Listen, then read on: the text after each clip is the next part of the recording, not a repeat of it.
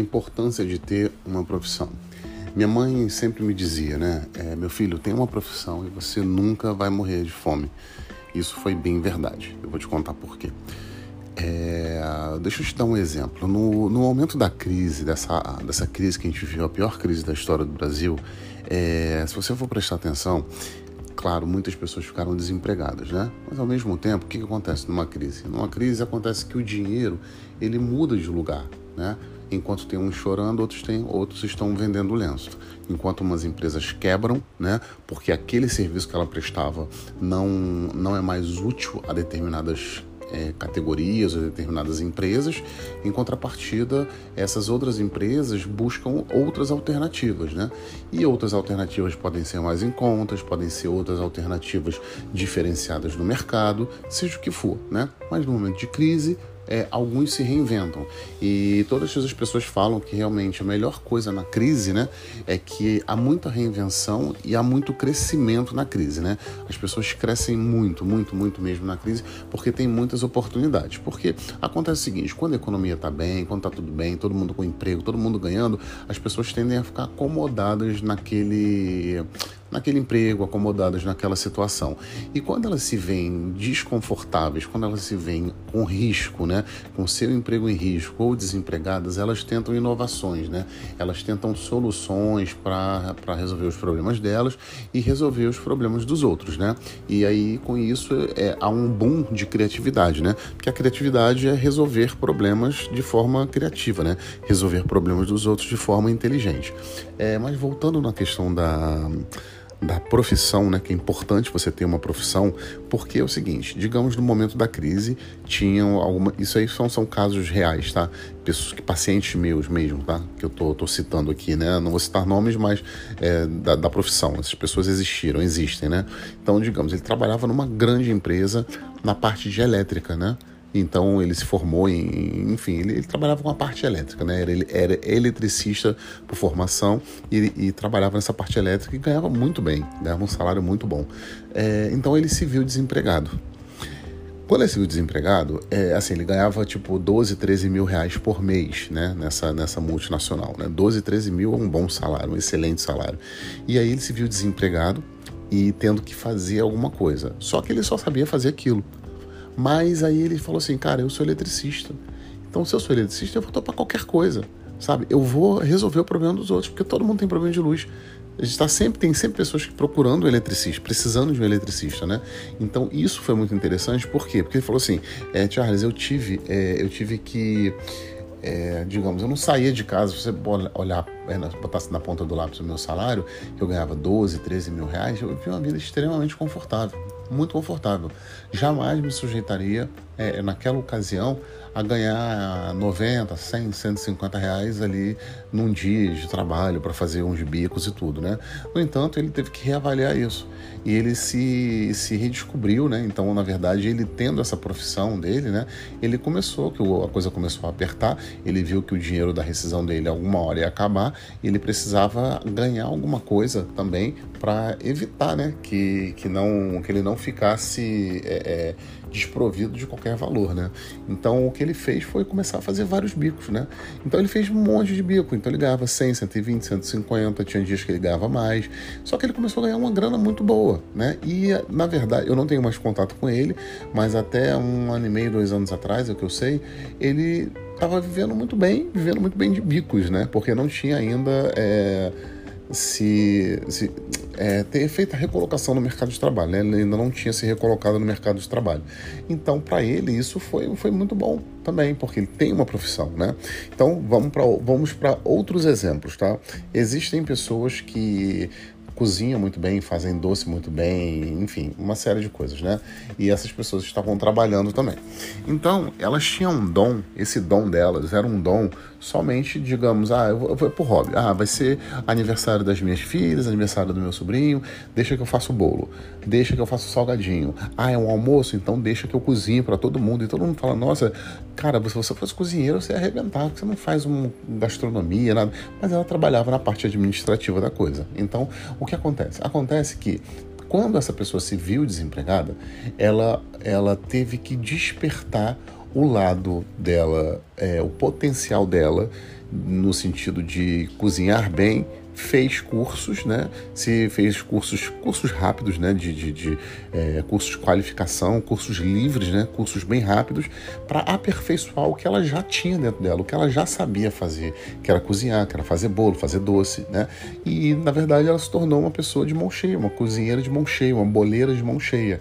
E com isso ela conseguiu não só sair da crise, né? Ela pode não só sair da crise, como montar a própria empresa dela para atender pessoas que na verdade tem histórias de pessoas nessa mesma situação que acabaram fazendo, criando empresas de quentinha, né? Então ela, ela fazia o seguinte, acabava dando oportunidade para pessoas que tinham carro, que teve um boom do Uber também, né? Então pessoas que tinham carro estavam desempregadas, ela, ela atendia pessoas em obras, em, em, em empresas, né? Em alguns centros comerciais, você pode perceber. Você nunca viu tanto carro de quentinha na rua, em, em perto de centros comerciais como você vê hoje, né? Todo mundo se virando. Então ela aumentou a renda dela, né? Ela gerou emprego, né? Porque ela estava fazendo comida para fora, a comida dela era muito boa, foi muito requisitada. Ela aumentou o emprego, aumentou, ela deu oportunidade para uma pessoa trabalhar de carro, entregando as quentinhas, né? E a pessoa ganhava também um, um valor específico ali no final do dia, né? Então tudo isso gera um, um, um potencial, despertou o potencial em cada pessoa de você ter uma profissão, né? É, o que eu falo muito para os meus alunos no meu curso de shiatsu, massagem e terapias alternativas é justamente essa, que você tem muitos professores que fazem meu curso, advogados, é, é, educadores físicos, fisioterapeutas, vendedores, é, que poda cachorro, gente, esqueci o nome, tosador, de, entendeu? Tosadores, tudo, todas as profissões que você possa imaginar, elas estão fazendo meu curso a cada dia. Por que isso? Porque elas estão querendo uma, uma, uma, uma nova profissão. E uma nova profissão, você tem que vir de mente aberta, né? Uma nova profissão que está em alta, né? Que o shiatsu, a massagem está em alta, o que te po pode permitir que você tenha bons ganhos também, isso é muito importante, né? E é sempre um aprendizado, é sempre um aprendizado. Você trabalhar com saúde é uma coisa que isso não vai cair. Ninguém vai deixar. A massagem ela não vai entrar em queda, muito pelo contrário. A tendência é sempre ganhar novos adeptos. E o legal da massagem digamos, ah, o pai faz massagem, costuma fazer massagem, daqui a pouco a mulher, a esposa faz massagem. E isso vai para os filhos, né? E vice-versa. Às vezes a mulher gosta muito de massagem, aí leva o homem para fazer massagem, que às vezes o homem é mais resistente, e depois tem os filhos, e um vai impactando o outro, um vai comunicando, um vai falando daquela massagem e tudo, e daqui a pouco você está atendendo várias pessoas da mesma família, como como é o caso de uma aluna minha que trabalhava como cuidador de idoso e, na verdade, ela já está ganhando muito bem, porque ela estava fazendo não só na pessoa que ela cuida, né, mas como está fazendo em todos, toda a família dela. Uma vez por semana, pelo menos, a família se reúne lá para almoçar e tudo, né, e para fazer massagem com ela, sabe? E ela ganha ali em torno de 500 a 600 reais em um dia de trabalho. Ou seja, em quatro dias de trabalho, ela ganha muito mais do que ela ganha trabalhando com carteira assinada dela. Se eu não me engano, que ela é auxiliar de enfermagem ou técnica de enfermagem, entendeu? Então é isso. Então quando você tem uma profissão, quando você busca alguma coisa na tua. Ah, mas eu não quero fazer massagem, não quero fazer bolo, então você tem que buscar alguma coisa que você seja bom. Você é bom em quê? Primeira coisa que você tem que perguntar, eu sou bom em quê? Eu gosto de fazer o quê? Ah, olha, eu sempre gostei muito de música. Eu adorava música, eu gosto de botar música para as pessoas ouvirem e tal. Então, cara, vai tentar fazer um curso de DJ, sabe? Não sei, eu tô viajando aqui, mas tem muita coisa. Você tem que procurar saber o que te faz vibrar. Hoje tá assim, as pessoas estão adoecendo pela, pela, pela questão também da gente ter que ficar fazendo o que a gente não gosta, repetindo padrões, sabe? Então eu até postei lá na, na minha rede social, no Instagram, um, um vídeo falando, acho que é assim o título, você está cortando o pernil, né? Porque diz que era uma família, né? Isso antigamente, né? Uma família cortou, tinha um pernil, eles iam assar para o Natal aquele pernil. Porém, o pernil era muito grande, né? E o forno naquela época era pequeno, né? A, a, a, frigideira, a assadeira era muito pequena, né? Então, para caber o, o pernil no forno, eles tiravam as pontas do pernil. E isso foi passando de pai para filho, de pai para filho, de filho para pai, foi passando, passando, passando. E aí, nos tempos atuais, né, é, perguntaram assim: ah, por que, que mamãe, por que, que você corta o, o, o, o pernil? É, para fazer ele. Ah, não, porque a sua avó fazia assim. Aí perguntaram para a avó, mas vovó, por que, que você fazia isso? Não, porque a minha mãe fazia, a minha a bisavó. Aí foram na bisavó, não, porque a bisavó fazia. Mas depois chegaram lá na, na, na pessoa mais antiga e falaram assim: por que, que você corta o pernil antes de, de assar? Não, é porque antigamente o forno era pequeno e não cabia. Quer dizer, a gente acaba repetindo padrões sem se per... Desculpa, gente, sem se perguntar por que está fazendo aquilo. Por que, que a gente está repetindo o padrão? Por que, que a gente está fazendo aquilo que outras pessoas vivem repetindo? Aquela mesma forma. Ah, não, porque deu certo. Mas deu certo por quê? Será que realmente deu certo? Será que não tentaram outra coisa? Ah, esse negócio de cortar é, o pernil para caber no forno. Deu certo, de certa forma? De certa forma, sim, porque ela resolveu um problema lá atrás. E hoje? Hoje não. Hoje talvez você esteja desperdiçando partes importantes do pernil, né? E servindo menos pessoas ali na, na, na hora da janta. Não sei se eu consegui ser claro com esses exemplos, tá? Mas o que eu quero te dizer é que a, a, importância, né, que é muito importante realmente que a gente tenha uma profissão, seja ela qual for. Bom, se você gostou, se faz sentido para você, compartilha com outras pessoas, envia para outras pessoas o link aí, tá bom? E me segue nas redes sociais, arroba Terapias, eu tô lá no Instagram, tô também no facebook.com barra e no youtube.com barra Terapias. Então me segue lá, deixa teu like, qualquer coisa a gente tá aí, tamo junto, obrigado, um beijo, um cheiro, valeu!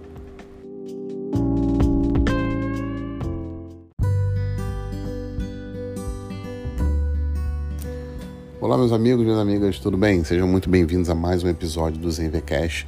É, eu sou Charles Teixeira, sou criador e diretor da Zen Viver Terapias, uma empresa que trabalha com a parte de qualidade de vida. Nós temos cursos também formando terapeutas, né? pessoas que querem aprender a fazer massagem e já pessoas que já são da área também a fazer uma reciclagem e atualização. Também dou palestras, trabalho muito com ansiedade, sou acupunturista, especialista em medicina chinesa, graduando em biomedicina e mais um monte de coisas que um dia falaram que eu não poderia ser.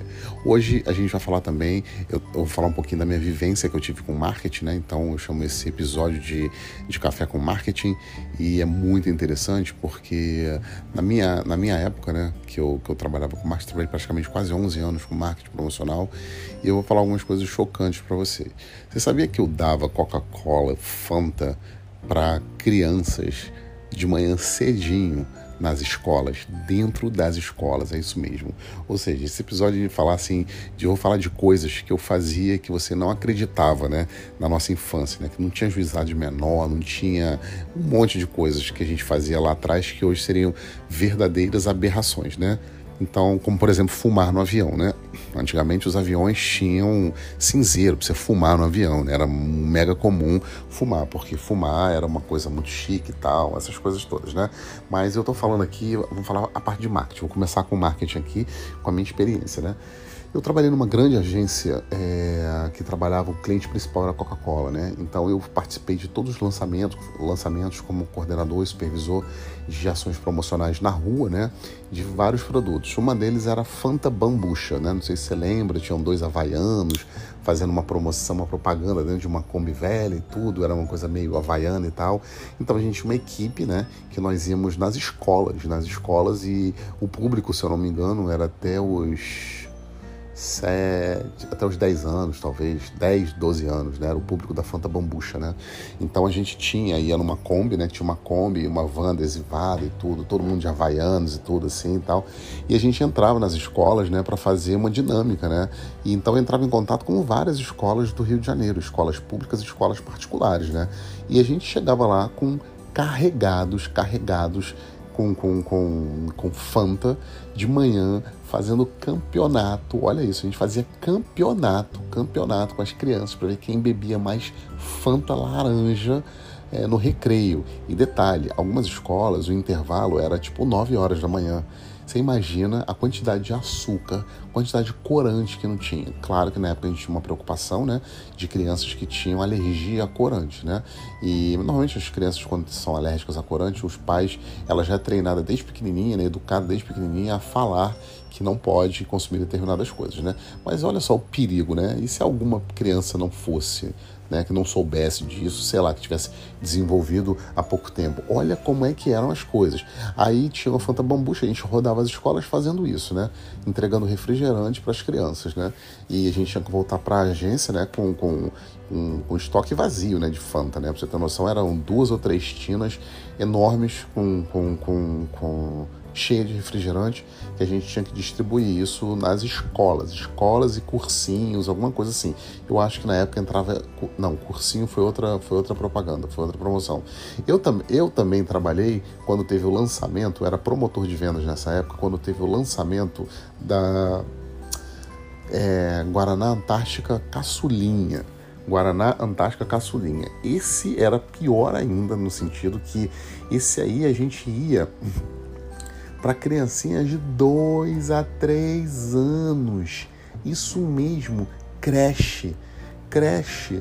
Tinha criancinha da idade do meu filho, dois anos e meio, a gente dando refrigerante, gente. Você tem noção do que é isso? Antártica caçulinha, cara. Eu tinha. A gente rodava numa, numa, numa Blazer, né? Adesivada na época, e rodava também, porque ele, é, era o lanche das criancinhas menores, né? Porque ele era bem pequenininho, né? Olha isso, cara, dando Guaraná Antártica para as crianças crianças, crianças mesmo, eram menores do que essa ação que a gente fez com a Fanta Bambucha, né? Porque o público era diferente. Pois bem, que a mãe já botava na lancheirinha, né? Era criança que ia com a lancheirinha, né? Que ela cabia na lancheirinha, era uma coisa, uma aberração, né? Imagina hoje você parando com uma van adesivada e distribuindo Coca-Cola, Guaraná pro teu filho de manhã cedo, 8 e meia, 9 horas da manhã. Imagina a loucura que não é. É, então a gente fazia isso, né? Fazia também distribuição de Coca-Cola em várias faculdades e tudo, né? É, e que mais que a gente fez? Bom, com, com, com marketing na parte de, de refrigerante foi essa aberração. Aí eu lembro também que eu, eu quando era. Eu, eu morei praticamente minha, minha infância toda no, no, Jardim Botânico, né, no Rio de Janeiro. Meu padrasto trabalhava na Rede Globo, trabalhava logo na frente, assim, a gente, a gente morava bem em frente à Rede Globo, né? E lá, que eu vivi maravilhosos anos ali na, na, na no edifício Von Martius ali, 325, no Jardim Botânico, né? Realmente era uma família, era muita gente, era muita, a turma era muito grande, muito grande, muito grande. Foi assim, foi a melhor fase da minha vida, assim, foi muito bacana mesmo. E só que aí, tinha assim, tinha, no Leblon, tinha uma boate chamada Wells Fargo. Wells Fargo, toda quinta-feira, se eu não me engano, tinha Beer Fest. Olha isso que eu vou falar agora para vocês. Eu devia ter, acho que uns 14 anos, talvez. 14 anos, 15 anos de idade. A gente ia para Wells Fargo na Beer Fest. Ou seja, era cerveja liberada a noite toda para os menores. Você tem noção disso? Cara, a gente, a gente passava mal de beber. Passava, claro, nunca bebia até cair, não, né? Assim, mas passar mal é porque não estava acostumado a beber naquela época, né? Então você bebia três, quatro copos de, de, de cerveja, de chopp, você ficava maluco, né? Gente, olha isso, cara. E aí a gente voltava andando, pô, sabe, fazendo um monte de besteira na rua. Gente, era, era loucura, né? Você, você imagina isso hoje, uns juizados menores? Imagina isso, uma boate hoje, no meio do Leblon, é, dando bebida para crianças, entendeu? No Beer Fest, uma loucura, né? Então eu era menor de idade, não era maior de idade, né? É, eu era menor de idade bebia pra caramba ali, né? Era o tal do Beer Fest, né? Isso aí. E também tinha um banho de espuma, né? Que era uma boate na, que tinha no Rio de Janeiro, uma boate chamada Circos, né?